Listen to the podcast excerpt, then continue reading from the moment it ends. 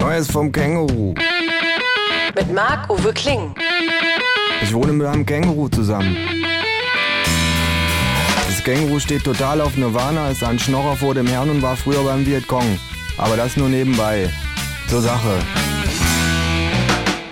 Wie verabredet treffe ich das Känguru im Tagungssaal Jürgen W. Möllemann. Dort steigt gerade die Aktionärsversammlung des Tiefkühlkostkonzernes Kofrost.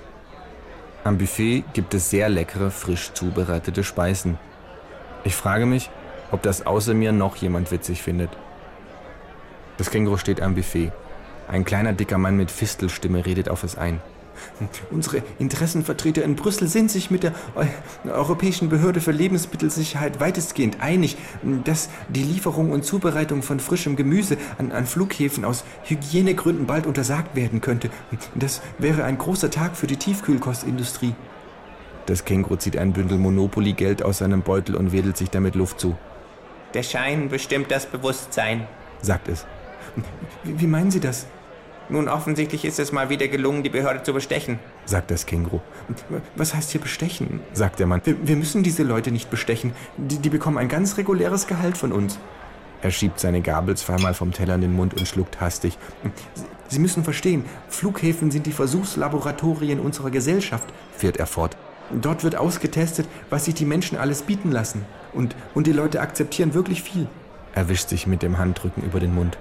Wenn das Verbot von frischem Gemüse dort auf keinen Widerstand stößt, könnten wir es bald deutschlandweit, ja EU-weit, weltweit einführen. Der Mann streckt dem Känguru seine Hand hin. Ich heiße übrigens. Sagen Sie nichts, unterbricht es ihn. Einst war ich nämlich einer der berühmtesten Gedankenleser der Welt. Es hält sich seine Pfote an die Stirn. Gregor, sagt es schließlich. Beeindruckend, ruft der Mann.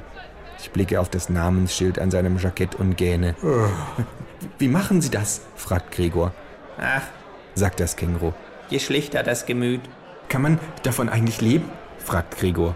Wovon? fragt das Känguru unkonzentriert. Na, vom. Na, Sie wissen schon.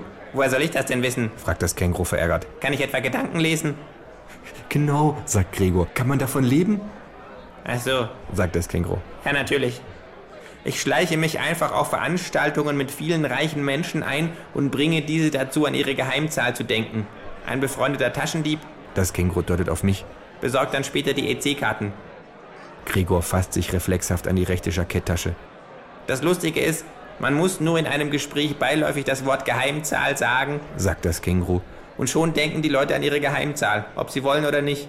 Ah, hehehe, sagt Gregor. Geheimzahl, sagt das Känguru.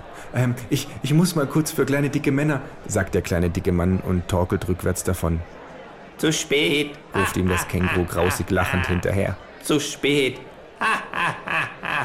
Warum tust du das? frage ich. Weil ich es kann, sagt das Känguru. It's Fritz.